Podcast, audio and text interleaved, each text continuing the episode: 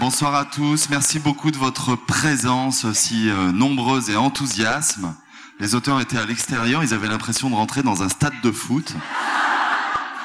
Et euh, je crois qu'ils sont contents. Bienvenue à tous, très très heureux de vous retrouver pour ce moment qu'on adore, où on est toujours très content de vous retrouver les uns et les autres.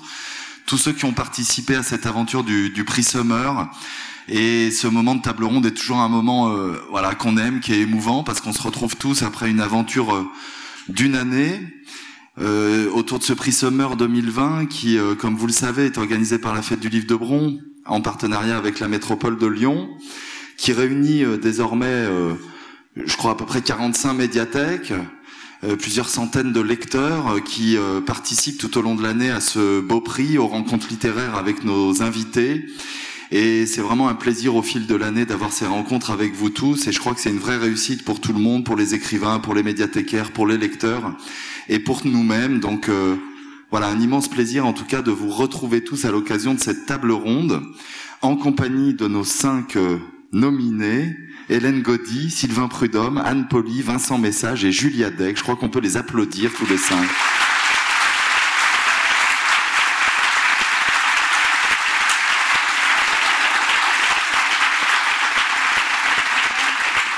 Merci à tous les cinq d'avoir été là, de vous être prêtés à, à ce jeu. Alors on va faire un petit temps de, bah, de table ronde. On va essayer de tirer quelques fils à travers vos livres. On va évidemment pas pouvoir entrer dans le détail de vos différents ouvrages, mais les uns et les autres avaient, avaient lu ces livres. Donc, euh, on va essayer de tirer quelques fils qui me semblent être des possibilités de, de, discussion entre vous, des motifs communs, des manières communes sur lesquelles je vais vous demander bien sûr de réagir.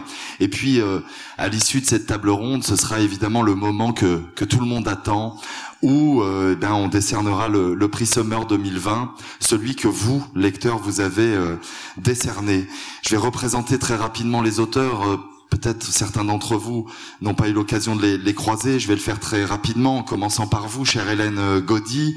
Bienvenue à vous, Hélène, euh, écrivaine, auteur de plusieurs romans notamment euh, chez Actes Sud, ce roman Plein hiver dont vous avez parlé cet après-midi avec des classes de lycéens un très beau livre chez Incul dont on a parlé, nous, ensemble hier, qui s'intitule Une île, une forteresse.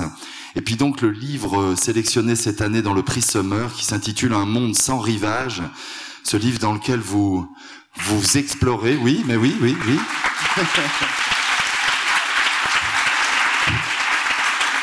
Vous savez que le prix ne se joue pas à l'applaudimètre. Hein. Un monde sans rivage, donc ce livre, Hélène, dans lequel vous explorez euh, bah, cette aventure de trois explorateurs, cette, euh, cette aventure euh, à la fin du 19e siècle, euh, cette, cette traversée en ballon vers le, vers le pôle Nord.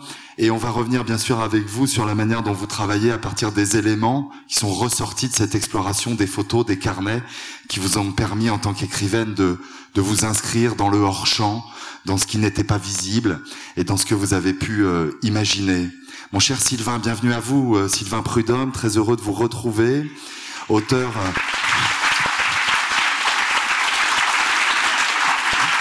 Euh, là aussi auteur de plusieurs romans euh, dans l'excellente collection L'Arbalète chez Gallimard, euh, là avait dit Bailly, euh, Légende, L'affaire furtif, et donc euh, pour ce prix Summer, ce livre qui s'intitule Par les routes, un livre dans lequel il y a un certain nombre de personnages, on aura peut-être l'occasion d'en redire un mot, mais dans lequel il y a surtout ce personnage de l'autostoppeur, qui est au cœur évidemment de ce livre et d'un certain nombre de questions que vous posez sur la liberté individuelle et sur euh, la possibilité de trouver, je dirais, une voie entre partir et rester. Mais on va bien sûr euh, revenir sur toutes ces questions. Vous, Anne Poli, c'était votre euh, premier roman, chère Anne.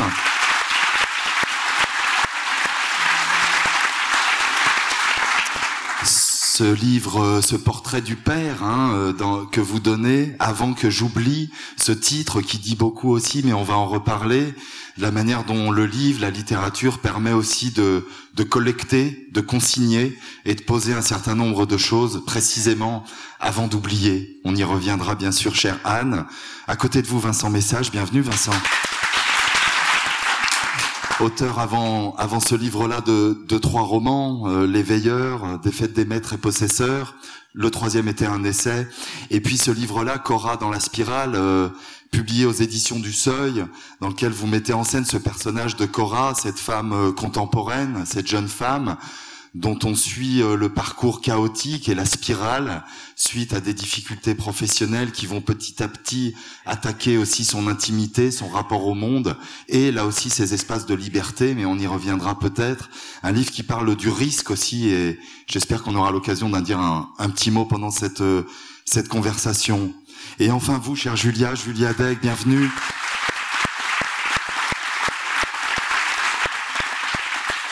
Ce livre publié aux éditions de Minuit qui s'intitule Propriété privée où vous mettez en scène ce, couple qui euh, croit réaliser son idéal. Hein, on parle d'idéal euh, pendant cette fête du livre de Bron en s'installant d'abord en devenant propriétaire et puis en s'installant dans un éco-quartier avec beaucoup d'espoir, mais des espoirs qui vont tourner pas très bien au fil du livre.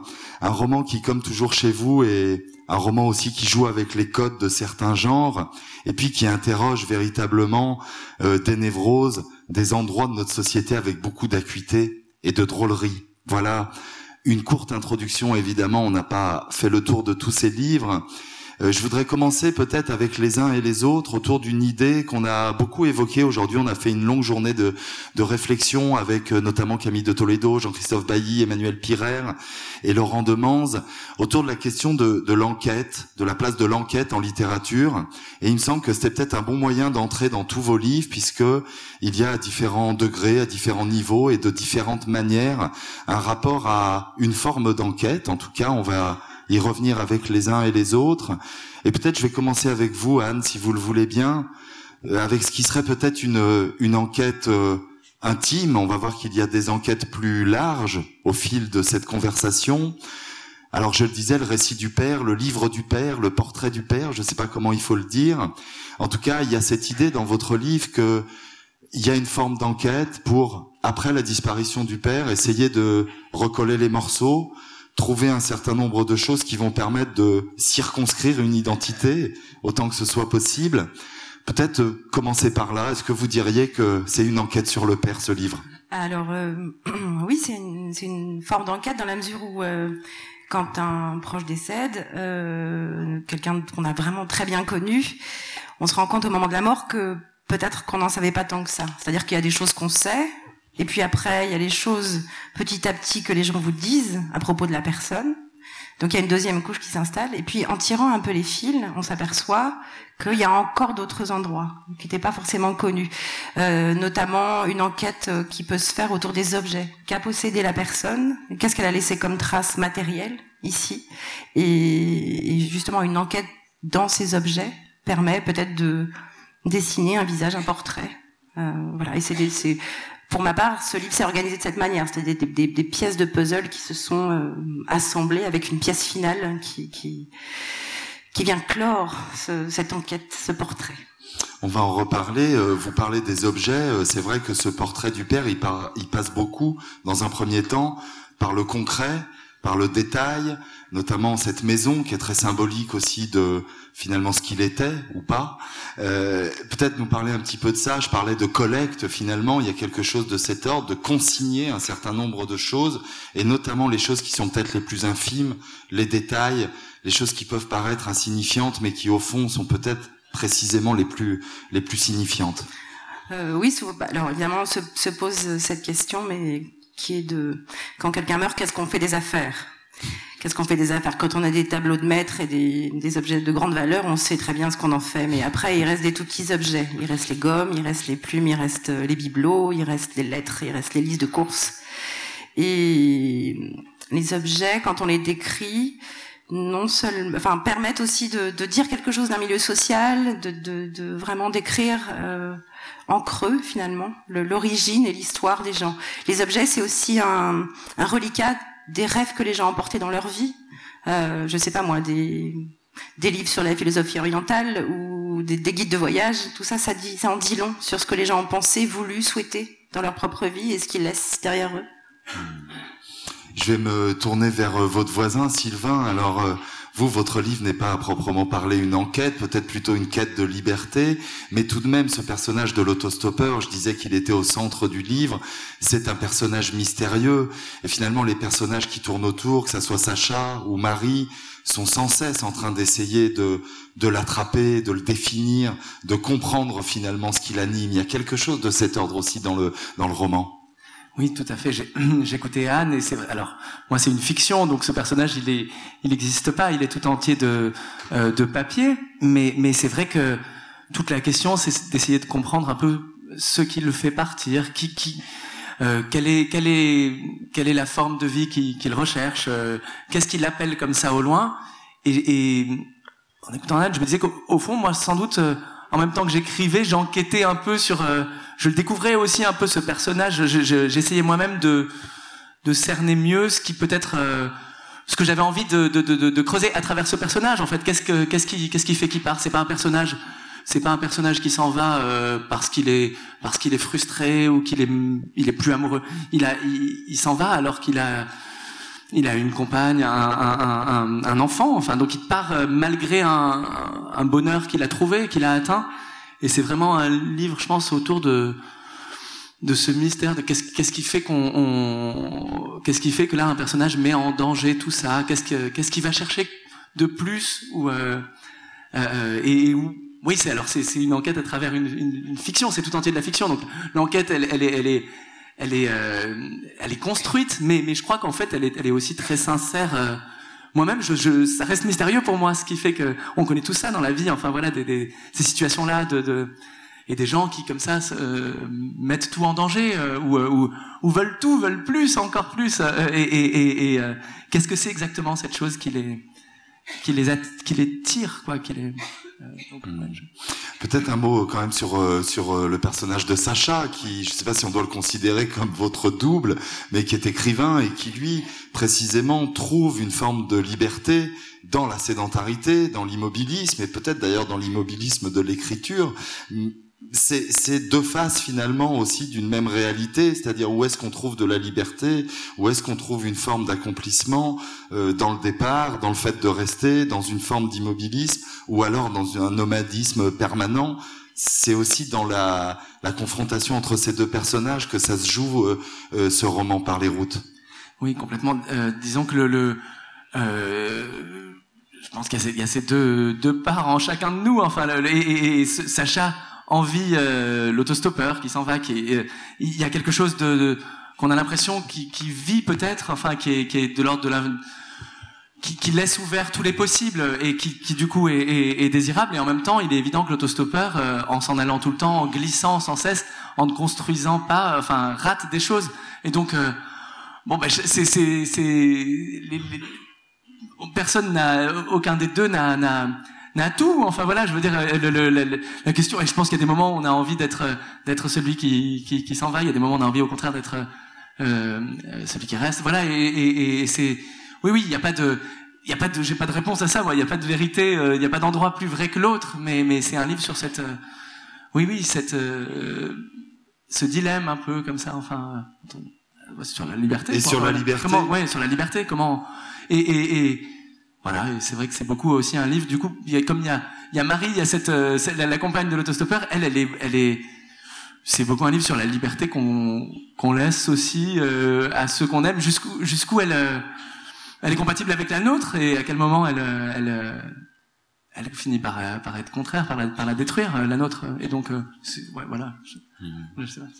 Vincent, peut-être on peut enchaîner sur cette question de la liberté, puisque Effectivement, Cora, c'est un personnage qu'on retrouve tout de suite dans le livre, qu'on va suivre, mais par l'intermédiaire d'une enquête aussi, je vais y revenir, mais peut-être d'abord un mot là-dessus sur la liberté pour faire le lien avec Sylvain. Euh, c'est un livre aussi qui parle de cela, comment à notre époque on trouve des endroits de liberté à l'intérieur d'un certain nombre de contraintes. Il y a évidemment la contrainte professionnelle qui est très forte dans ce livre, puisque le travail est broie d'une certaine manière. Euh, Est-ce que c'est ça l'axe premier, selon vous? Ce personnage de Cora, c'est un personnage qui dit ça, qui interroge ça, le rapport à la liberté aujourd'hui? Oui, elle en a un, assez fort désir. Pour reprendre euh, l'exergue du, du, festival, euh, elle a une soif d'idéal, elle a des aspirations assez assez fortes euh, dans la vie.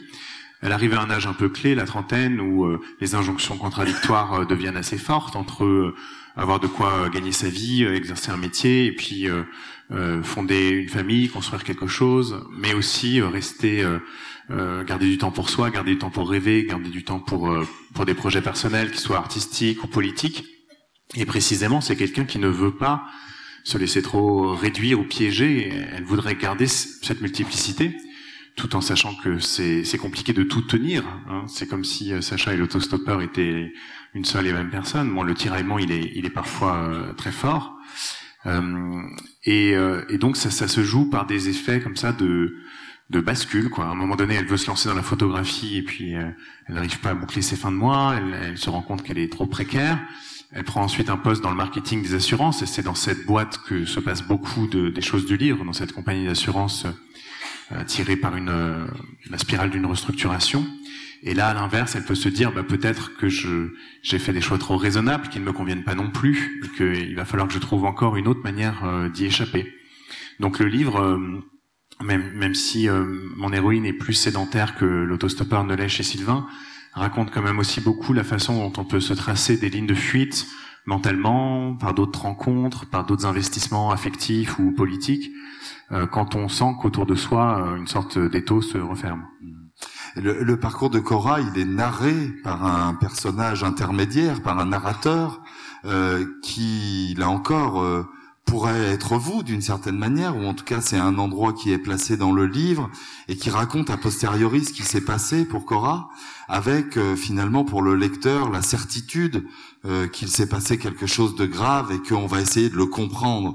Donc là il y a enquête effectivement, et je crois que c'est quelque chose d'important pour vous aussi dans le dans le rapport à l'attention narrative, c'est-à-dire de de mettre aussi en jeu un roman qui parle de la société, qui parle de ce personnage, mais qui est aussi un roman dont la tension narrative est très forte. Ouais, moi j'ai toujours beaucoup aimé ça, la tension narrative. Je trouve qu'en plus, euh, en littérature française, il y a eu toute une période où on considérait que c'était un peu euh, la chose facile, la chose enfantine dans la fiction, un peu euh, l'opium pour le peuple, etc. Et je crois pas du tout que ce soit le cas. Je crois qu'en fait c'est un art très subtil, justement pour qu'elle soit pas gros sabot cette tension, pour que pour qu'elle existe sans être trop racoleuse, pour que simplement ce soit la volonté de savoir ce qui se passe ensuite et qu'on peut tous éprouver, y compris quand on, quand un ami ou une amie nous raconte quelque chose qui lui est arrivé. Voilà, on, on, est des gens qui veulent savoir la suite, qui veulent en savoir plus, qui veulent tourner la page. Euh, et donc j'essaye quand même de jouer pas mal avec ça. L'histoire de Cora, c'est l'histoire de quelqu'un qui est comme ça happé par euh, donc une spirale, une sorte de descente aux enfers et qui peu à peu va manquer de lucidité et pour faire en quelque sorte contrepoids à ça, je voulais que le récit soit raconté par quelqu'un d'autre qu'elle, qui peut aller chercher d'autres points de vue. Pour mieux comprendre, parfois, il faut écouter la version de ceux qui étaient à côté ou qui étaient en face. Euh, ses adversaires dans l'entreprise, euh, des proches, des amis, etc. Euh, et euh, cette enquête donc, se, se, focalise aussi sur des traces, mais que j'invente, des carnets, des photographies, euh, donc ça, là, il y a un, point avec euh, un point commun avec le livre d'Hélène. Euh, mais c'était important pour moi parce que ce narrateur qui, qui est journaliste et qui veut écrire son histoire bien après, et eh bien précisément, il regarde la France des années 2010 comme si elle était déjà assez loin de nous. Et qu'est-ce qu'on pourra en dire? Comment est-ce qu'on définira ces années-là? Quels étaient, quels étaient les mouvements comme ça qui, qui sourdaient, pardon, dans l'époque? Euh, donc j'avais envie de ce mélange de très caméra à l'épaule dans, dans, dans, le siège de Cora, très proche de ses sensations, et puis à d'autres moments, au contraire, comme si euh, c'était déjà une figure un peu mythique dont on se raconte une histoire avec des versions divergentes vues de beaucoup plus loin. Je me tourne vers vous, Julia, parce qu'il y a une dimension qui est assez comparable aussi dans le livre. Alors là, euh, on se doute qu'il va se passer quelque chose. On se demande si ça va être l'assassinat d'un chat. Euh, c'est la première phrase du livre et c'est finalement une espèce de, de fil comme ça qui est un symbole de ce qui se produit. L'enquête chez vous, je pense que ça résonne parce que vos livres, ils sont aussi posés à des endroits comme ça, je le disais, autour des, des codes du roman noir, du roman d'espionnage. Est-ce que vous, vous diriez qu'il y a aussi cette, cette recherche finalement d'un, d'un mode de je sais pas si on doit dire d'enquête, mais en tout cas de quelque chose qui se produit là aussi avec une dimension de roman noir, de roman d'espionnage. On pourrait aussi dire que c'est un, roman de voisinage version roman d'espionnage, votre livre.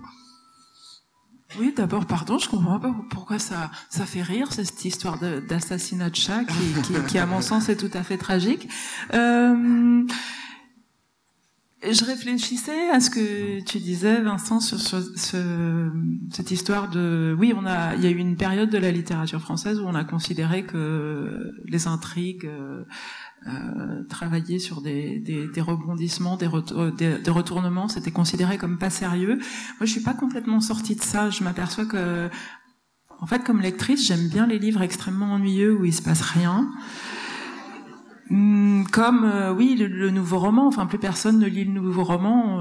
Alain Robe Grillet, on doit être quatre ou cinq à lire ces livres où il se passe vraiment rien, où un personnage peut passer une page à, à, effacer un, un à la gomme sur un mur ou bon. Euh, donc je, je comprends pas comment ça ça se construit. En tant que lectrice, j'aime bien ces choses difficiles, incompréhensibles, très mystérieuses, et en tant qu'autrice, euh, c'est vrai que je, je, suis très préoccupée par l'idée de pas ennuyer mon lecteur, bizarrement. Donc, le seul moyen que j'ai trouvé jusqu'à maintenant, c'est le l'enquête, les rebondissements et toutes ces choses avec lesquelles je suis finalement pas complètement à l'aise. Mais j'aimerais, j'aimerais que le lecteur ait ce cette espèce de plaisir, euh, oui, qu'on a tous connu de, de frayeur, de fausses frayeurs, de fausses terreurs devant les, les, les, les en entendant les contes de fées que oui, cette façon de d'avoir peur, mais en même temps on connaît déjà la fin parce qu'on a entendu l'histoire euh, je ne sais combien de fois. En fait, ça marche à n'importe quel âge. Donc, euh, je pense que le, dans le travail d'écriture, pour moi, c'est peut-être aller à la recherche de, de ce plaisir de fiction que j'ai eu très très tôt dans l'enfance. Et bizarrement, c'est pas ce que je cherche dans la lecture. Donc voilà, bah. Pardon, je, je me suis embarqué dans une thérapie personnelle en public. Alors, vous parlez de thérapie, euh, il est encore question d'un psychanalyste dans votre livre. Je rappelle que dans votre premier livre, euh, le personnage principal, Viviane Elisabeth Fauville, assassinait purement et simplement son, son psychanalyste. Là, il y a encore un psychanalyste, on en reparlera peut-être euh, tout à l'heure. Une femme, cette fois. C'est une femme, cette fois. Mais un, petit mot justement sur ces personnages-là et sur euh, ceux qui sont les filtres. Euh, je, je parlais avec Vincent finalement du, du, personnage qui est celui qui, qui, donne à voir la réalité de Cora.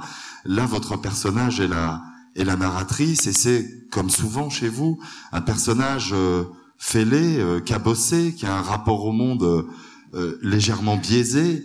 Et ça, c'est quelque chose qui vous intéresse aussi, me semble-t-il, c'est-à-dire euh, un personnage qui regarde le monde d'une certaine manière.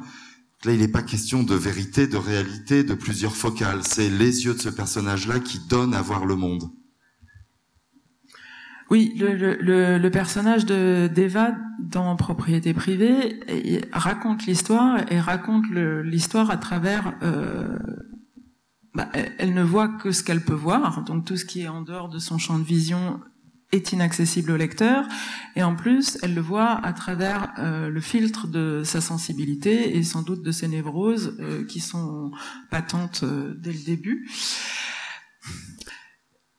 Oui, je, je, veux bien entendre que mes personnages sont fêlés, mais cependant,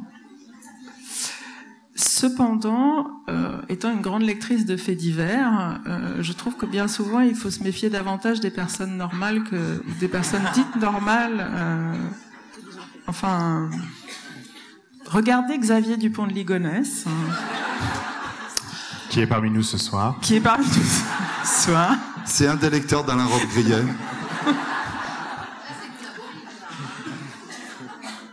Non, ce que je vais, bon, pardon, c'est un peu caricatural cet exemple, mais avant que Xavier Dupont de Ligonnès ne commette son grand œuvre, si on peut dire, euh, c'était une personne caricaturalement normale. Euh, donc cette, cette espèce de, c'est un des sujets que travaille peut-être plus sérieusement le, le, livre, cette façade de normalité qu'on essaye euh, de se donner en société, la façade du, du, du, couple qui fonctionne bien, de la réussite, euh, de la réussite professionnelle, de la réussite familiale, de la réussite financière, puisqu'il s'agit de couples qui ont accédé à la propriété dans des conditions très confortables. Euh, c'est vrai que c'est quelque chose dans quoi je me reconnais pas et dont je me méfie beaucoup. Et finalement, j'ai plus de tendresse pour les personnages. Euh, dont on décèle assez vite les failles parce que il me semble que c'est ce qui fait leur singularité et leur humanité aussi. Donc là, il va falloir que je fasse une transition entre Dupont de Ligonnès et l'expédition du pôle Nord. Je vais me tourner vers vous, chère Hélène. je vais revenir à l'enquête. Euh, non, mais euh, Vincent a, a, a, exposé tout à l'heure aussi la manière dont il définissait finalement Cora à partir de ces matériaux-là, photographies, carnets, etc. Et pour vous, c'est véritablement cela, sauf qu'on n'est pas dans la fiction d'une certaine manière. Dans un premier temps, peut-être revenir quand même sur cette euh, sur cette découverte. C'est ce qu'on voit au tout début du livre, la découverte de ces photographies dont on en voit une d'ailleurs sur la couverture du livre. Euh, des photographies qui euh, ont un effet de sidération sur vous et qui ont un effet presque de déclic de littéraire, de déclic d'écriture. Peut-être nous parler de cette découverte et de la manière dont ça enclenche finalement ce, qui constitue une forme de reconstitution pour le coup de cette, de cette exploration.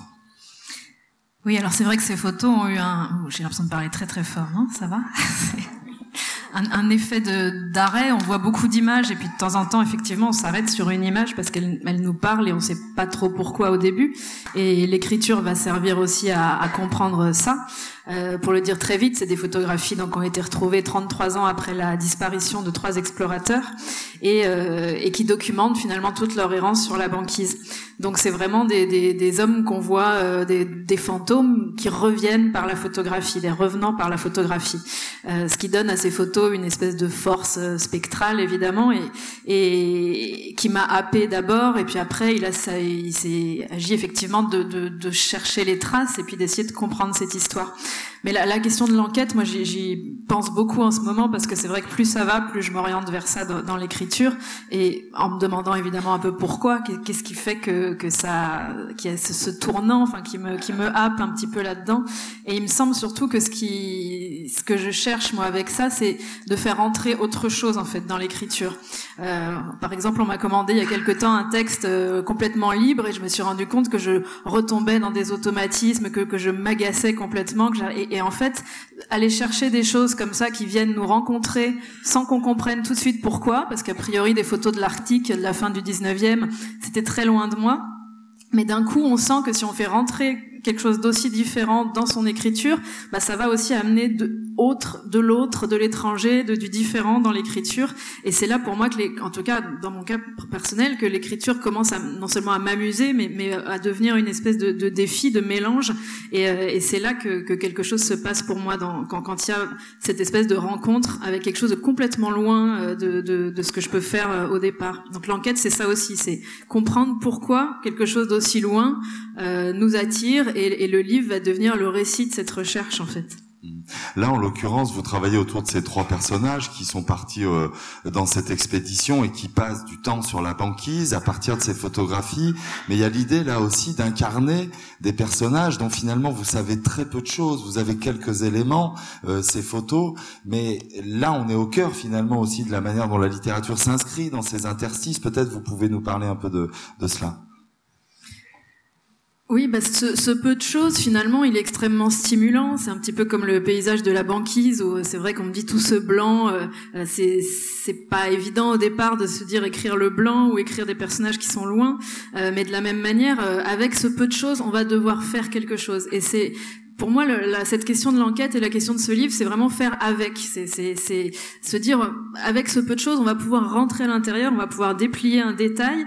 Et pour moi, déplier un détail ou faire vivre un paysage aussi euh, a priori monochrome et aussi a priori euh, ennuyeux que la banquise, c'est justement euh, pouvoir aller, le, le, essayer que l'écriture aille le plus loin possible dans quelque chose qui paraît au départ assez insignifiant ou assez euh, ou assez loin de nous, encore une fois.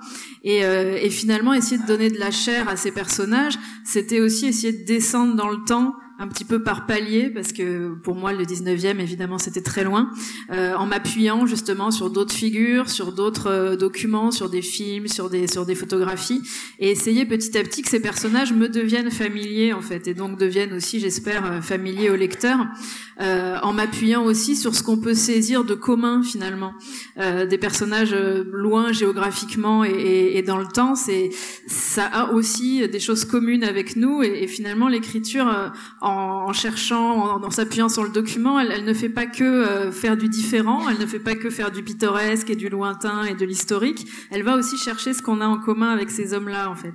Et finalement, il m'est apparu à la fin de l'écriture qu'on a beaucoup plus en commun avec eux que ce que j'aurais pensé, et que leur aventure, en fait, elle résonne avec, euh, avec aussi notre société, avec notre histoire, avec ce qu'on fait euh, de la nature, du, du monde, de l'image, etc. C'est une histoire qui, qui, nous, qui a beaucoup de choses à nous dire finalement sur, sur le présent aussi, je trouve.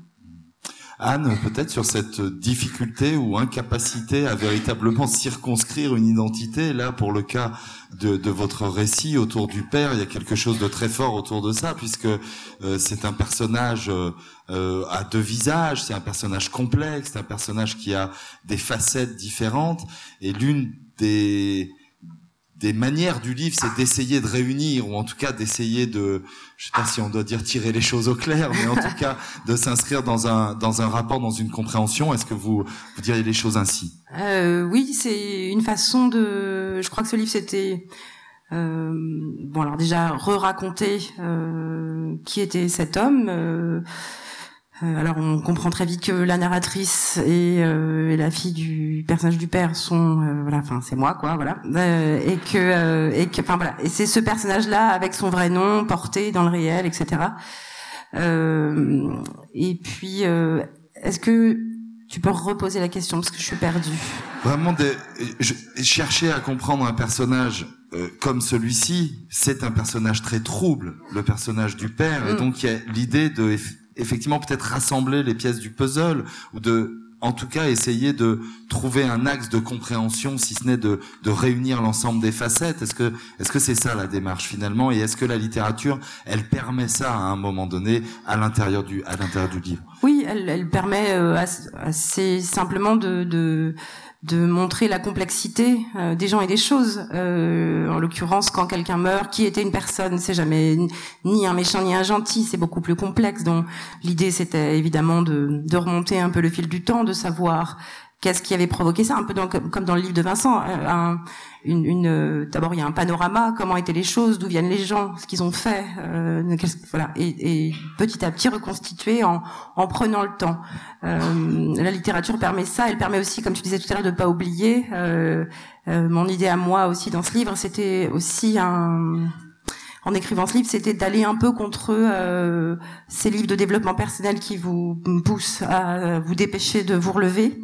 Moi, c'était un peu une antithèse de ça, c'est-à-dire que non seulement on va ouvrir tous les tiroirs, mais en plus on va décrire tout ce qu'il y a dedans et on va raconter tous les détails et euh, voilà. Et c'est peut-être comme ça, à force de, de recreuser de manière un peu cyclique avec des flashbacks, qu'on finit par euh, recomposer, parce que c'est ça aussi, on recompose. C'est euh, les gens ont posé la question de savoir la, part de vrai, ce, ce qui est vrai, ce qui n'est pas, mais cette question-là se pose pas vraiment. La question c'est Comment, au prisme de la mémoire, au prisme du langage, au prisme de l'imaginaire, on peut re-raconter une histoire. Et c'est peut-être re-raconter une histoire, re-raconter cette histoire qui continue de donner vie. Euh, voilà, c'est convoquer les gens qui sont morts, quoi, globalement, continuer de leur parler et de parler d'eux. Et avec un ton euh, qui est un ton avec une forme de distance, euh, d'ironie, d'humour parfois noir, mais quelque chose qui se situe aussi à cet endroit-là dans le rapport à la, à la disparition. Euh, je laisse le téléphone sonner. non, oui, euh, l'histoire de l'humour dans ce livre, c'était euh, Julia, tu disais tout à l'heure, dans dans le souci de pas ennuyer son lecteur. Moi, j'ai eu ce souci-là aussi, de dire bon, c'est terrible, on parle de trucs vraiment pas cool, tout ça. Il y a quelqu'un qui est en train de mourir, un corps malade, les, les, hôpitaux, les jarres pleines de pus, etc. On va peut-être pas s'apesantir. Donc l'idée, c'était de de pouvoir s'en sortir et pour et en l'écrivant d'ailleurs et en imaginant que quelqu'un allait le lire. C'est-à-dire que moi, j'en aurais décrit tout ça sans faire aucune pause, ça m'aurait déplu. Donc, euh, on va pas dire que je l'ai fait exprès, mais j'ai fait attention à ce qu'on puisse respirer de temps en temps avec quelques gros mots, avec quelques blagues, avec quelques trucs en anglais, voilà, pour qu'on puisse euh, rire et puis dire un peu aussi des vérités sur euh, sur l'état des choses, sur la raideur des protocoles qu'on nous propose au moment de la mort, sur le délabrement de l'hôpital, sur euh, l'inconscience d'un tel ou d'un tel, sur euh, et surtout euh, l'absurde l'absurde justement de ces protocoles qu'on propose. Voilà, ça permettait ça aussi de mettre un peu à bas ces choses qui qui qui, qui rime à rien au moment du désespoir que représente la mort. Tout d'un coup, ça semble bien, bien inutile et bien raide. Voilà, je crois que c'était ça. Euh, encore quelques questions, puis après je vais, je vais, je vais me tourner bien sûr vers, vers le public. Vincent, euh, peut-être avant d'en venir à Sylvain, sur euh, aussi l'écriture du livre, sur sa vitesse. J'ai parlé du rapport à l'époque. Cora, elle est une sorte d'émanation aussi de notre temps, notamment avec la question de la, de la frénésie, de la vitesse de ce qui se produit, d'une sorte d'accumulation comme ça des choses et de la difficulté de trouver des espaces. Et finalement, votre livre, il dit cela, il dit ça dans le rythme de la phrase, il dit ça dans la, la toile que vous mettez en place. Un mot quand même sur la forme, sur l'écriture, sur la langue, parce qu'il y a une dimension très réaliste. Vous décrivez le monde professionnel de manière très très précise, très réaliste, et notamment avec le langage. Hein. C'est un point commun avec euh, avec le livre de Anne et, et avec d'autres livres. Peut-être nous parler de ça, c'est-à-dire comment on met en forme un personnage qui est à ce point-là à la fois un symbole et un produit finalement de, de son époque. Euh, j'ai mes deux précédents livres n'étaient pas d'un réalisme direct. Ça se passait dans des mondes jumeaux d'une autre, euh, qui renvoyaient au nôtre un, un, miroir légèrement déformant. Et euh, pour Cora, j'avais envie, au contraire, que les noms propres y soient. C'est-à-dire qu'on se balade dans la France contemporaine, qu'on se balade dans Paris de, de Montreuil et la Défense, que les gens qui le souhaitent puissent presque faire ces trajets quotidiens ou ceux de moments importants de l'intrigue.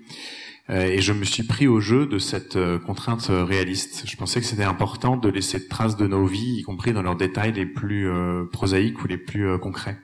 Au bout d'un moment de cela, il finit par émerger une sorte de poésie. Il y a une poésie dans les, panneaux de signalisation sur les routes de France, qu'on retrouve également dans le livre de Sylvain.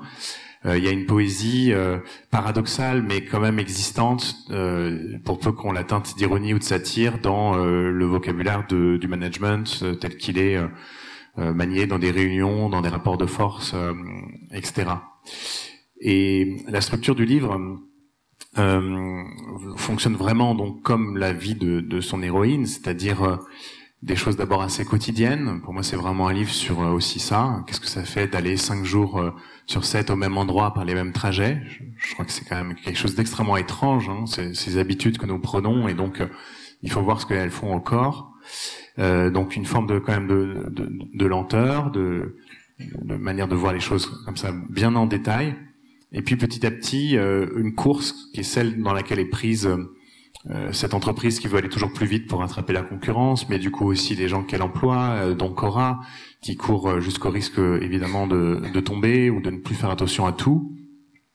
donc le livre s'accélère et dans la phrase, ça, ça, passe par le fait que chaque phrase accroche sur la suivante, c'est-à-dire que elles se tiennent pas là isolément, mais qu'elles aient comme ça des petites des petites dents, j'ai envie de dire, même si c'est un peu bizarre, des, des, petites choses qui mordent sur la suite. Euh, et, que cet effet d'entraînement euh, opère de plus en plus fort. Il y a quelque chose de propre au roman long et que, auquel moi je tiens, c'est que euh, dans les livres un peu amples, un peu longs, même si évidemment ils sont un risque puisque l'attention soutenue est une denrée rare dans notre monde, euh, mais à la fin d'un livre long, les phrases les plus anodines peuvent avoir un poids important parce qu'elles n'ont pas juste leur poids de phrase, elles ont le poids qu'elles ont acquis par tout ce qui précède, par tout ce qu'on sait des personnages, par le temps qu'on a passé avec eux. Et, et, et j'aime ces moments où la langue peut devenir incandescente, même à partir de d'énoncés comme ça, très très simples, de, de, petites choses qu'on dit euh, sur ce qui est devenu un tel, ce que, finalement comment les choses se sont finies entre une telle et un tel, etc. Euh, la phrase en elle-même n'a l'air de rien, mais derrière il y a une sorte de force de percussion accumulée. Euh, ça c'est quelque chose euh, que j'essaie de travailler beaucoup à, à quoi je tiens. Euh, Sylvain, peut-être un petit mot. On a, on a évoqué l'autostoppeur et il y a, y a, une dimension qui est très belle dans le livre, c'est que finalement tout le monde est, est, un artiste à sa façon, si on peut dire. Sacha est un écrivain, Marie est une traductrice, et cet autostoppeur, non seulement il voyage, il, il, prend des voitures, il va effectivement voyager en France avec toute la poésie des lieux qui peut exister, et puis il a cette, euh, cette logique du polaroid, de la photo comme un, un, un moment qui fige les rencontres, qui peut-être vous pouvez nous dire un mot. On pense à des gens comme Édouard Levé ou des, mais voilà, peut-être nous parler aussi de cette dimension-là de, de ce personnage parce que c'est vraiment une idée très belle et qui le caractérise aussi de manière très forte. Oui, euh, c'est vrai qu'il il prend des, des, des, polaroïdes de chacun des automobilistes euh, qu'il est amené à, à, rencontrer dans ses... Et donc, avec comme ça cette procédure euh, très systématique, en apparence comme ça un peu un peu formelle, il, il, il, finit par avoir en face de lui, enfin dans, dans, dans une boîte qui, qui comme ça, qui chez lui petit à petit se remplit, euh, bah, des traces tout à fait euh, comparables à celles dont on parle là depuis le début, qui, qui sont là. Et, et, et bon, moi, c'est vrai que toutes ces situations là dont on parle, le, de d'être euh, en face de d'objets, de, traces qui comme ça nous nous euh, euh, moi ça me bouleverse, ça me bouleverse beaucoup parce que on voit quelqu'un qui a bah, quand on a la photo de quelqu'un, on on sait plus où est cette personne à l'instant où on regarde sa photo, surtout si c'est quelqu'un dont on a perdu le le contact, on ne sait pas ce qu'il est devenu, si il ou elle est devenu, si il ou elle est toujours vivante. Enfin, il y a, y a, comme ça il y a ce vertige de se dire, voilà, il y a ce moment-là, et, et, et maintenant, où est-il, où est-elle? Et le, et le, c'est vrai que toutes ces toutes ces situations, elles, elles mettent en face de la dans tous les dans, dans avec les explorateurs euh, d'Hélène, avec avec Cora, avec avec le père, avec enfin il y a, y, a, y a quelque chose comme ça de on, on est face à aux traces qu'a laissé quelqu'un dans sa vie et, et, et, on et on est vraiment face à l'énigme de savoir euh, qui qui a été cette personne. Euh, de quelle façon elle aura traversé la, la vie, le temps. Euh, et, et, ça, je vois, moi, je vois bien que c'est des, c'est des situations. Euh, euh, moi, c'est profondément envie. C'est ça que j'ai envie de raconter toujours. Le, le comment est-ce qu'on passe dans le temps Qu'est-ce qu'on Et en plus, avec cette euh, cette difficulté qu'on on sait jamais, euh, on peut jamais atteindre aucune vérité. On sait pas. on peut construire des récits. On peut essayer de, de nommer des choses, d'approcher une vérité, mais on n'aura jamais la certitude que c'est que c'était vrai. Et, et, et, et euh, non, juste par rapport à ce que à ce que disait euh, Vincent et moi, je, moi effectivement, le, c'était très vrai ce que je trouve ce que tu disais de la de la, la force que peut prendre un roman avec le. La, la, c'est, assez incroyable ces moments où un livre nous a la lenteur dans un livre, le, le, le fait de ça monte petit à petit. Et, et c'est vrai qu'après, les, les, fins sont, je sais pas, mais en général, si jamais cette chose opère, ça va tout seul. Parfois, il n'y a plus qu'à à suivre l'inertie, la lancée du, du euh, de, comme, un, comme un bateau qui de toute façon court sur son air et, et c'est fou toute la quand ça opère c'est vraiment euh, euh c'est assez euh, voilà moi ça me ça me touche toujours énormément dans un livre quand ça opère euh, c'est, c'est et le et, et, Anne disait par rapport à la langue dans le livre de euh, tu, tu parlais de l'humour et tout ça et moi je trouve qu'il y a quelque chose aussi qui est du côté de la de la d'une franchise absolue de, de, de dire les les choses comme elles, comme elles, comme elles sont, de pas enjoliver, de pas embellir non plus le père, de, de...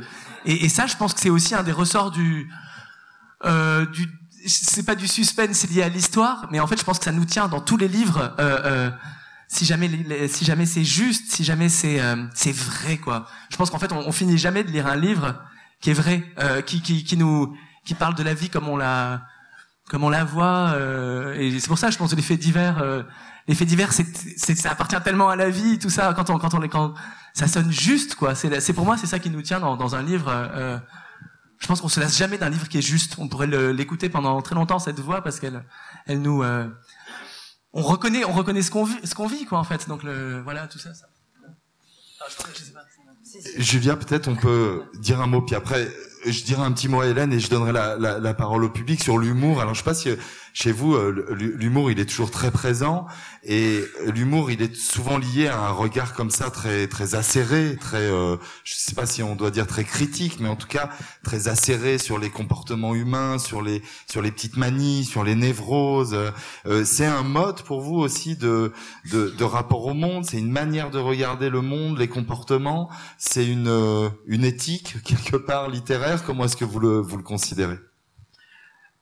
Oui, je pense que c'est lié, euh, c'est une forme de regard et peut-être que ça apparaît pas au premier abord, mais c'est une euh, une forme de de sensibilité, je, je, euh, enfin une, une, manière de de traduire sa sensibilité. Je suis étonnée quand l'humour passe par une forme de passe pour une forme de détachement. Et en même temps je le comprends. Oui on fait de l'humour sur un sujet c'est une manière de c'est une manière de s'en détacher un peu de mettre un peu de distance. Mais pourquoi est-ce qu'on met de la distance? C'est sans doute que le, sujet est un peu douloureux. Donc euh, voilà pour moi l'humour c'est ça. C'est aussi une manière de travailler des choses qui sont trop difficiles ou trop pénibles à approcher directement une réalité qui qui, qui pose problème. Je pense que c'est aussi très culturel enfin c'est, pour moi, c'est, un, ça très au, lien familial, et c'est quelque chose qui est tellement ancré que finalement, quand j'écris, je m'en méfie beaucoup. Parce que je sais très bien que j'ai tendance à en faire trop, et euh, parfois, je, alors le, vraiment le, signe pour moi, c'est quand je me fais rire toute seule, et là, je sais que euh, je sais que c'est mauvais, mais vraiment mauvais c'est pas grave, je le laisse, mais dans les versions successives, j'ai lag. Parce que si, enfin voilà, c'est comme vous faites une blague et vous donnez l'explication de la blague, le récepteur, le lecteur, il a plus de place. Euh, le, le, le, rire, le rire qu'on vous renvoie, c'est la, c'est l'expression de, de, de votre ressenti. Euh, si vous essayez de faire l'histoire et le ressenti du lecteur en même temps, ça marche pas. Donc euh, je, je coupe, lag et puis et, et, et, du coup, oui, parfois on me dit que c'est drôle et parfois on me dit que c'est pas drôle du tout. Enfin, il y a des gens qui sont plutôt flippés par euh, ces personnages. Euh, euh, fêlés, on a dit. Euh, mais ça, ça, appartient au lecteur. Est-ce qu'on prend ça comme une manière légère ou au contraire quelque chose de plus grave? Je pense qu'il faut laisser, il faut laisser cette place-là au lecteur.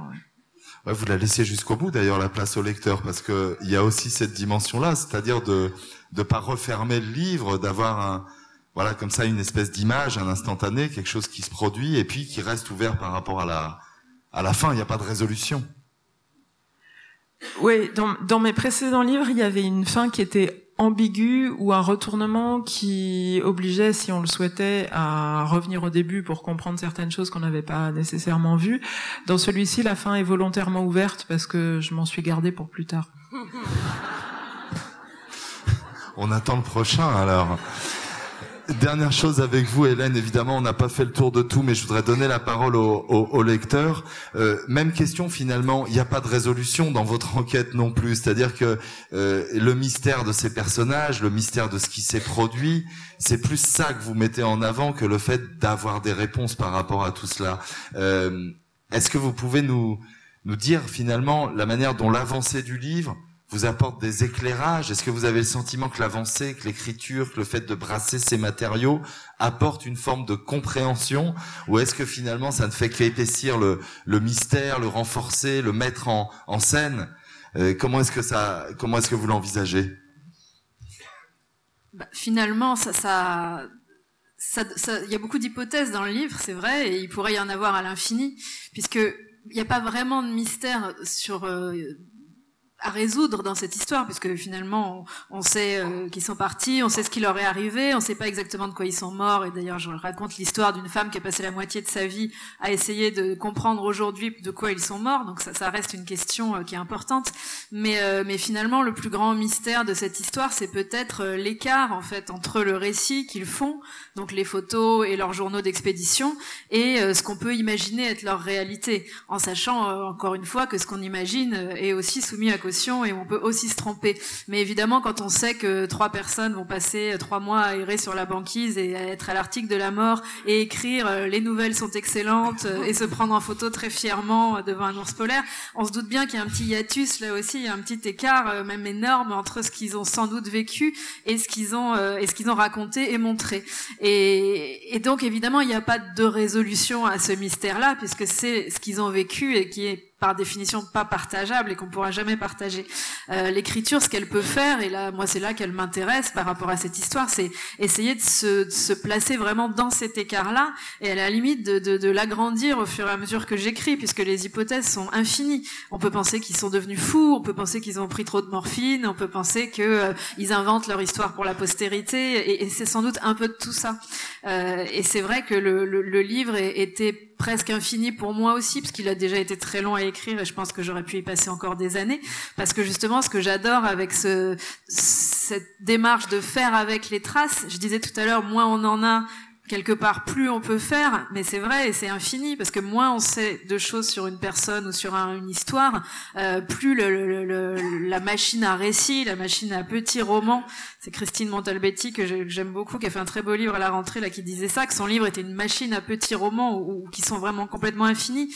Euh, c'est infini pour moi et, j'aimerais que ce soit infini pour le lecteur aussi, que, en refermant le livre, on se dise oui, euh, il y a tous ces petits romans là possibles, mais il y en a encore une infinité. Eh ben, ça promet tout ça, un prochain livre dans le même pour Julia et une infinie de, de livres. Je vais donner la parole au public. Immense merci à tous les cinq de votre écoute, en tout cas. Merci beaucoup.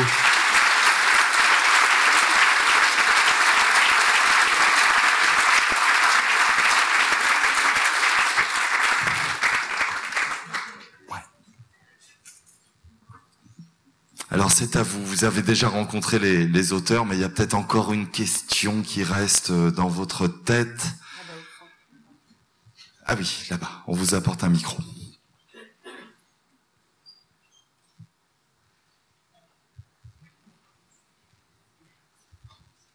Bonsoir, merci. Euh, ce que je voulais dire, c'est que cette table ronde, elle est vraiment très très intéressante parce que elle nous fait passer à un autre niveau que celui de la première lecture. Et là, il, m'est, euh, il y a quelque chose qui m'est apparu et que je n'avais pas euh, vu jusque-là. C'est entre les deux personnages, donc l'autostoppeur, deux personnages qui apparemment n'ont rien à voir l'un avec l'autre. Simplement, la différence, c'est qu'ils sont quand même dans la même époque, la nôtre. Alors, donc, dans notre époque, on peut aussi bien avoir l'autostoppeur, avec un mode de vie un petit peu parallèle, un, petit peu en marge, etc., sans être euh, un clodo, pas du tout. C'est un choix, c'est un choix de liberté. Et cette euh, jeune femme, Cora, très attachante, qui personnellement m'a beaucoup touchée parce que je me disais, mais ça pourrait être ma fille, c'est notre époque. Si ma fille avait fait des études de commerce, heureusement elle les a pas faites, elle, elle, euh, elle gagnerait peut-être beaucoup d'argent, mais à quel prix?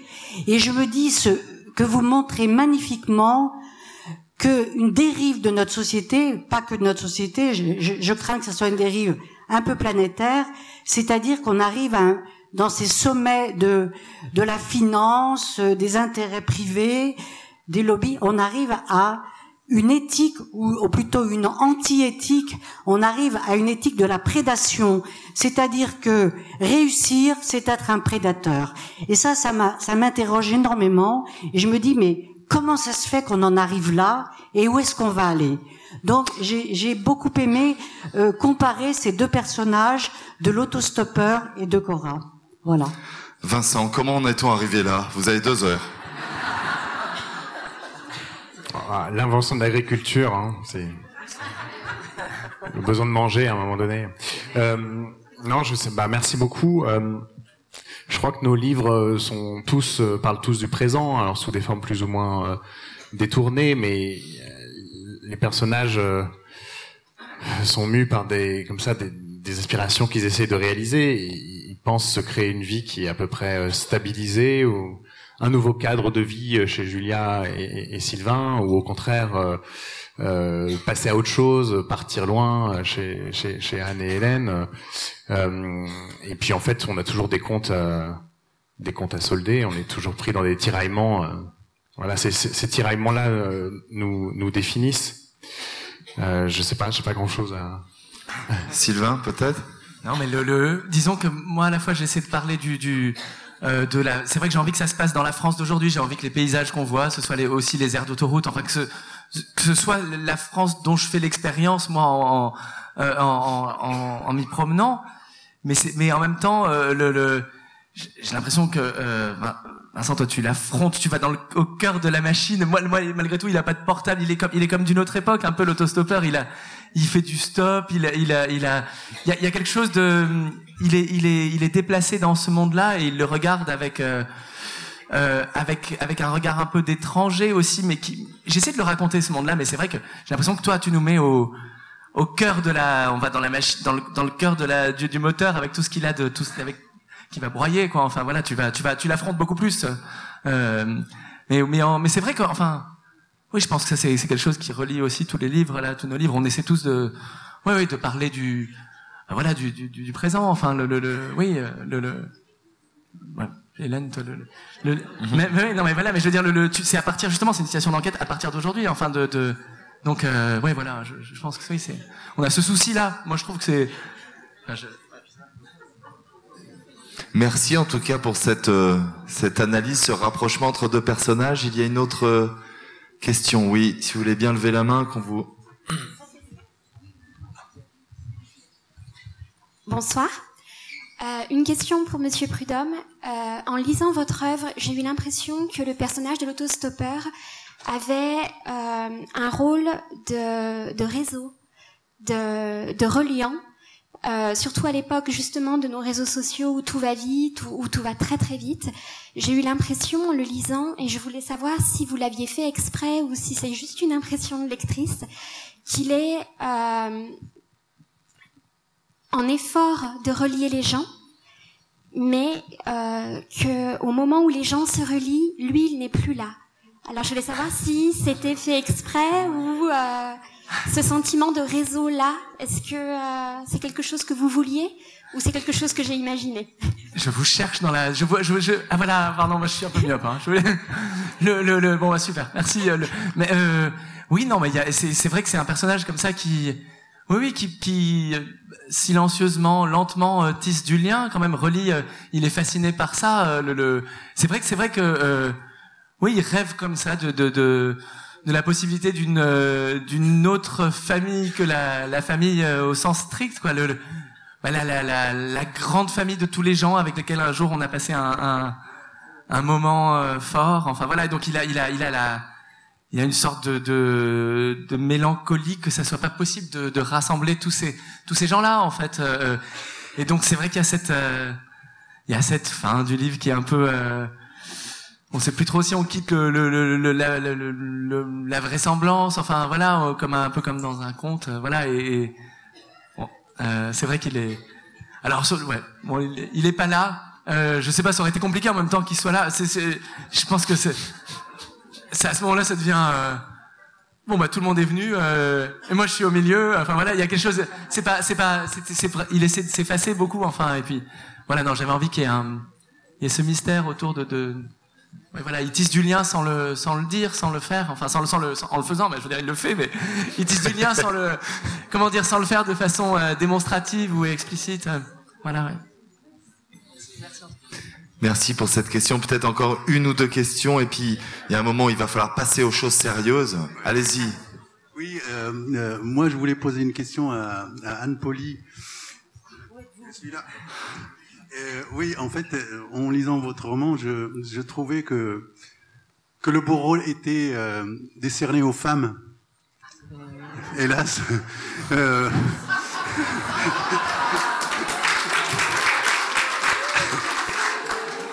Oui, donc. Donc le non, parce que j'aurais aimé que, que, que, le frère fasse encore mieux, mais voilà. Donc, euh, mais voilà, donc voilà. Juste Alors il y a des, il y a, des avis divergents sur cette question. Il y a des femmes qui m'ont dit ah mais vous excusez les hommes et leur violence et vous vous me dites ah bah non elles ont beau rôle etc. Y a il y a tout un voilà ça peut se donc on est d'accord vous vous trouvez que je donne le beau rôle aux femmes c'est ça? D'accord. Ouais. Je trouve que ce n'est que justice.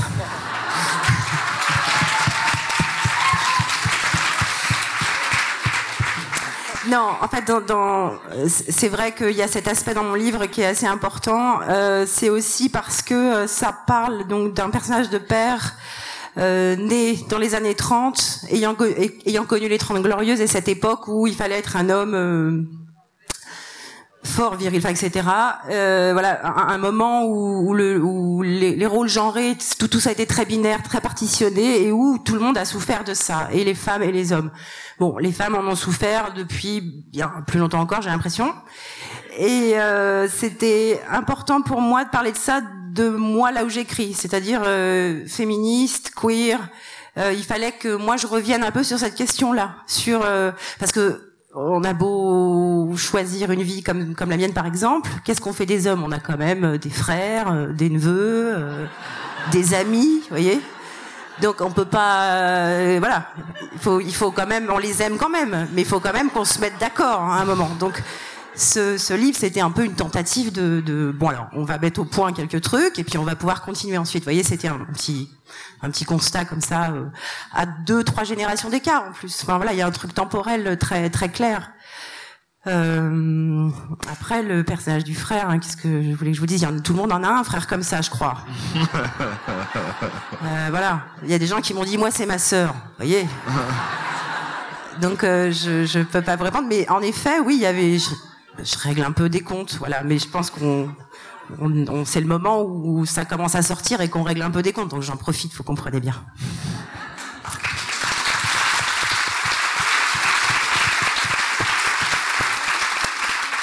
Écoutez, allez, dernière question, et puis à, à, après on passe à la, à la remise du prix. Allez-y. C'est un message pour euh, Vincent Message.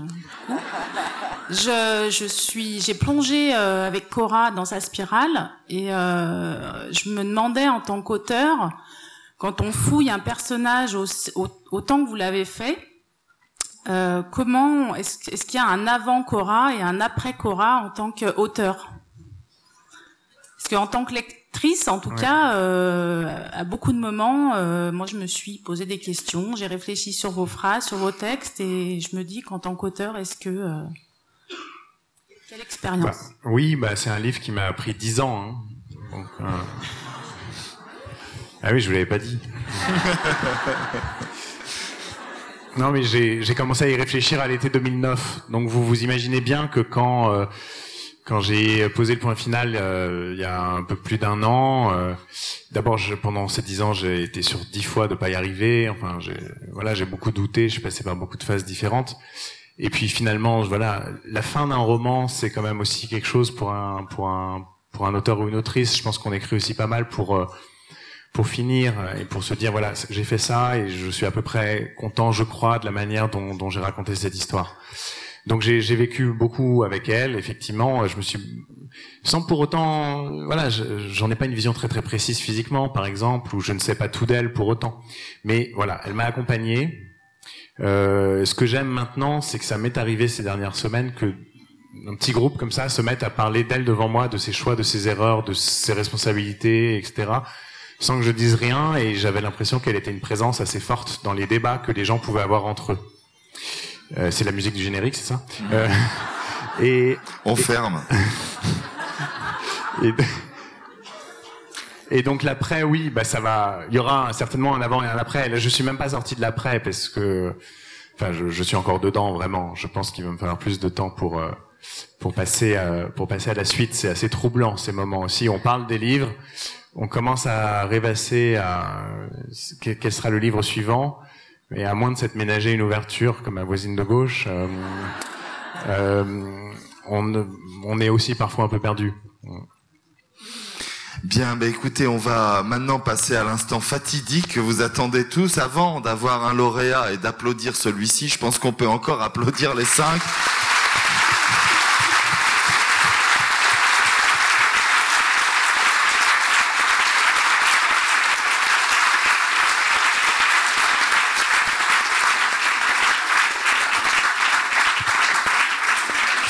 Un immense merci à tous les cinq d'avoir été là pendant toute cette année, d'avoir fait des rencontres. Ça a été un vrai plaisir de vous recevoir, de vous accueillir. Je vais demander au maire de Bron et à la vice-présidente culture à la métropole de me rejoindre sur scène, si vous voulez bien peut-être. Ouais. Euh, si vous voulez bien prendre le micro euh, sans fil qui est juste là.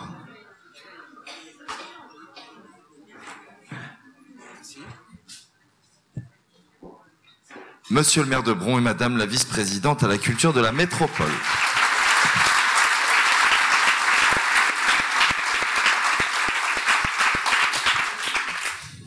Voilà, bonjour à toutes et tous. Je vais vite laisser euh, le micro à, Myriam, hein, vice-présidente à la culture de la métropole.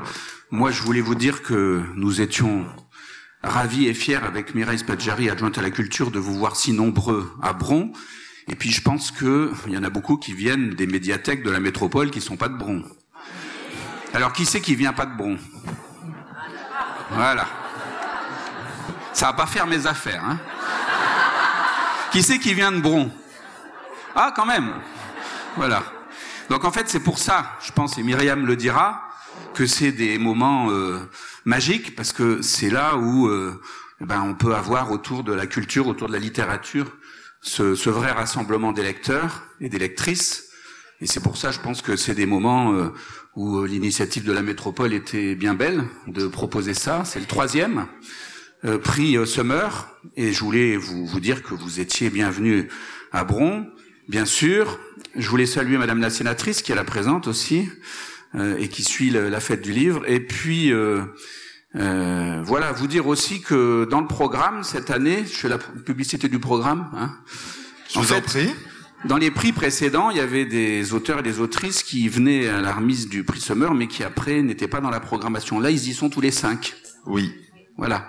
Et j'ai vu d'ailleurs que demain, à la salle des parieurs, il y en avait trois qui se succédaient.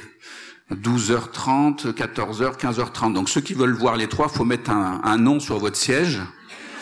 Parce que sinon, ça, puis je pense que vous avez fait un truc concurrent, c'est-à-dire il y en a une ou un, je sais plus qui, qui est en parallèle sur une autre salle.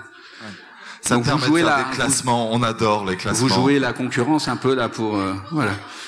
Donc euh, en tout cas voilà, c'est je vous remercie euh, euh voilà toutes et tous d'être venus à Bron et puis d'y rester. et puis qu'on ira vous écouter, voilà. Et je voulais aussi avoir un petit clin d'œil parce que là on s'adresse à la jeunesse. Hein. Et puis je voulais quand même vous dire que on avait nous vécu un peu avec Agrippine et les frustrés de Claire Bretéché. Voilà.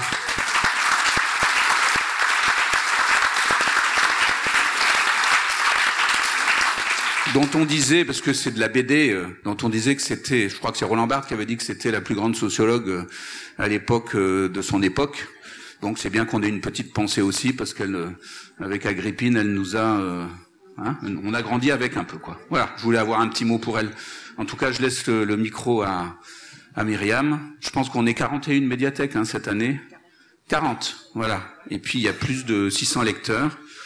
Et donc, euh, je voulais vous dire un truc aussi, c'est que je sais pas s'il y a beaucoup de gens, je sais pas si je suis à ma place là ce soir, parce que je suis pas sûr qu'il y ait beaucoup de gens qui n'aient pas lu tous les romans. C'est mon cas. Voilà, je vous remercie. Mais je vais pas faire le sondage qui n'a pas lu les cinq. Je vais peut-être pas être tout à fait tout seul quand même, mais bon, voilà. Si, si, elle dit si, si, elle est gentille avec moi, tiens. Voilà. Mais oui, c'est comme ça, hein, parce qu'on est un peu occupé quand on a des, des fonctions comme ça, donc euh, j'ai pas tout lu. Voilà. Mais ce qu'il y a de bien, c'est que comme je les ai pas tout lus et que j'ai écouté, je me fais une idée par laquelle je vais commencer maintenant. Donc je vais, je vais faire après. Hein voilà. Bienvenue à Bron et merci de votre présence.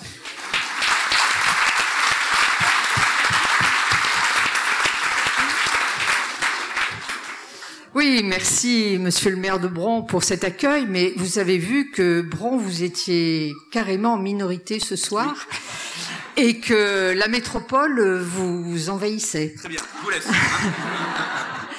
Alors, c'est une très bonne nouvelle parce que je crois que vraiment il y a de plus en plus de monde euh, pour cette séance, ce qui est aussi logique puisqu'il y a de plus en plus de médiathèques qui participent à, à ce prix que l'on a baptisé prix Sommer de, du premier roman.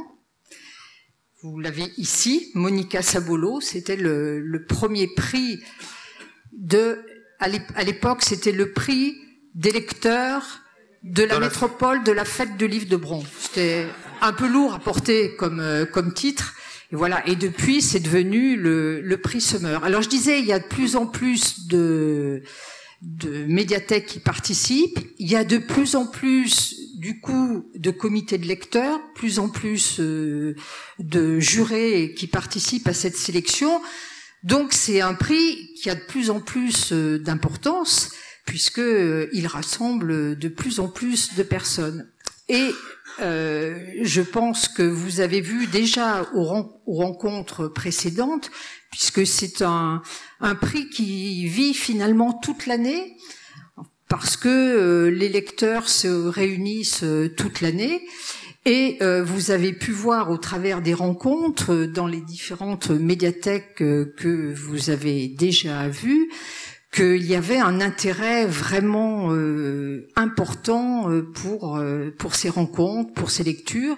Et vous voyez qu'aujourd'hui encore, tout le monde est ravi de confronter la lecture à, à la discussion, à l'entretien avec avec vous et notamment avec vous ensemble. Je trouve que faire circuler la parole entre vous cinq est vraiment euh, important euh, et, intéressant euh, du point de vue du lecteur. Je pense que pour vous aussi c'est intéressant, mais pour nous ça l'est vraiment. Alors voilà, c'est un c'est un beau prix parce que c'est un prix maintenant qui vit vraiment sur notre territoire, qui vit vraiment dans les bibliothèques et au passage, je voudrais remercier euh, les bibliothécaires et puis vous remercier, vous, Yann Nicole, toute l'équipe de la fête du livre de Bron.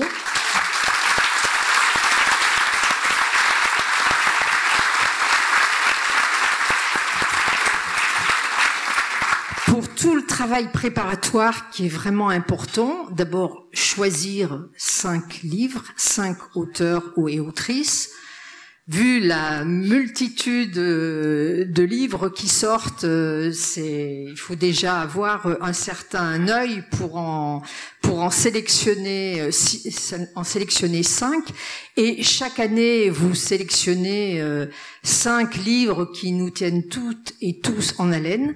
Je dois dire que si j'en crois les échos des bibliothèques, euh, vraiment les, les, discussions dans ces clubs de lecture sont vraiment euh, passionnantes et passionnées, qu'il n'est pas si facile que ça de sortir un livre et un auteur qui va recevoir ce prix.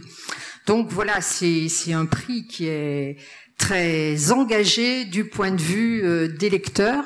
Donc je remercie aussi tous les lecteurs qui font vivre ce prix finalement. C'est vous qui le, qui le faites vivre et qui, et qui le portez. Voilà, donc on en vient aux auteurs et autrices. Donc nous en avons cinq et comme le jeu l'indique, il faut en sélectionner un ou une et cette année, la sélection s'est portée sur, sur, sur. Alors, avant que j'oublie, est-ce que c'est un indice sur l'autrice?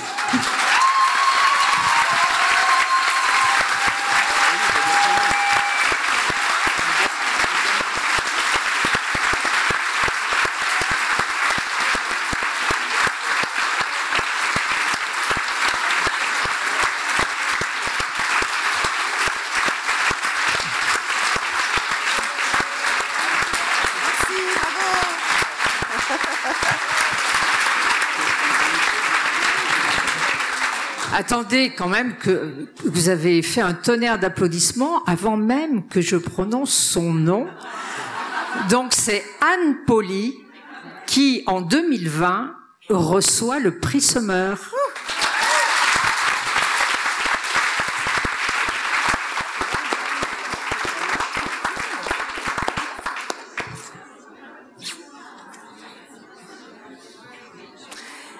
Merci.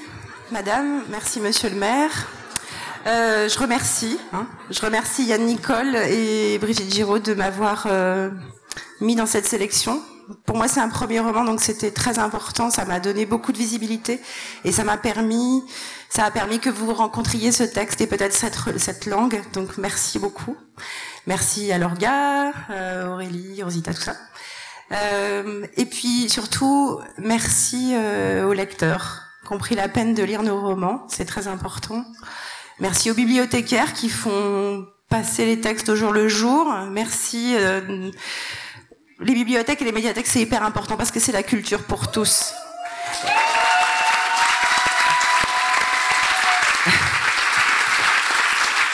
Et, ça, c'est super important. Euh, enfin, c'est un peu une banalité ce que je dis, mais surtout dans le monde qui nous arrive dans la figure là, il faut vraiment que qu'on continue à être tous ensemble et qu'on donne accès. Parce que autrefois c'était la propriété, maintenant c'est les accès. Qui aura accès et qui n'aura plus accès. Voilà. Donc je crois qu'il faut continuer à, à travailler ça.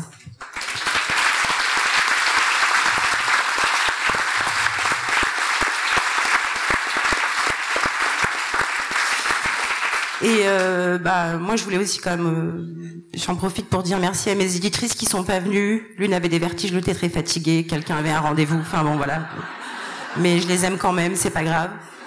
C'est Verdier, lisez Verdier, c'est une très bonne maison d'édition. Moi-même je suis époustouflée d'y être en réalité.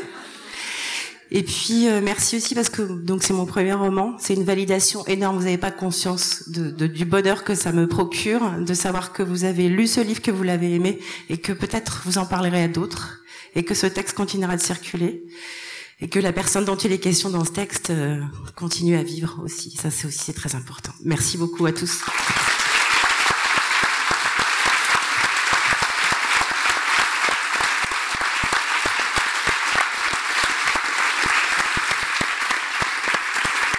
Et je voulais, attendez, je voulais quand même saluer mes co, mes camarades, parce que c'est comme ça qu'il faut dire maintenant.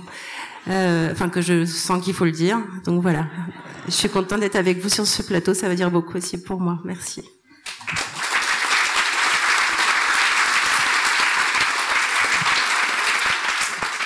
Alors merci Anne pour ces paroles très encourageantes pour nous politiques. On a bien compris le message. C'est ce qu'on essaie euh, de faire à la métropole, mais je crois qu'à la ville de Bron, euh, c'est la même chose. D'ailleurs, nous sommes en même temps collègues à la métropole. On travaille beaucoup pour, euh, pour tenter d'assurer un égal accès de tous à la culture, et c'est vrai qu'il y a beaucoup à faire.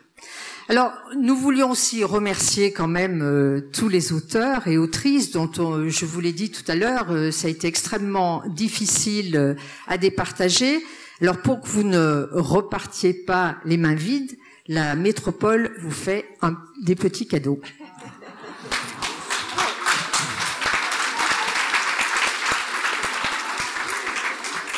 Donc moi, en tant que maire de Bron, j'ai pas de cadeau, mais je vous offre la fête du livre de Bron. Dans ce bel hippodrome, parce que c'est un lieu magique, un hippodrome transformé en grande librairie. Et donc entre mercredi soir et jusqu'à dimanche, eh ben, profitez-en bien.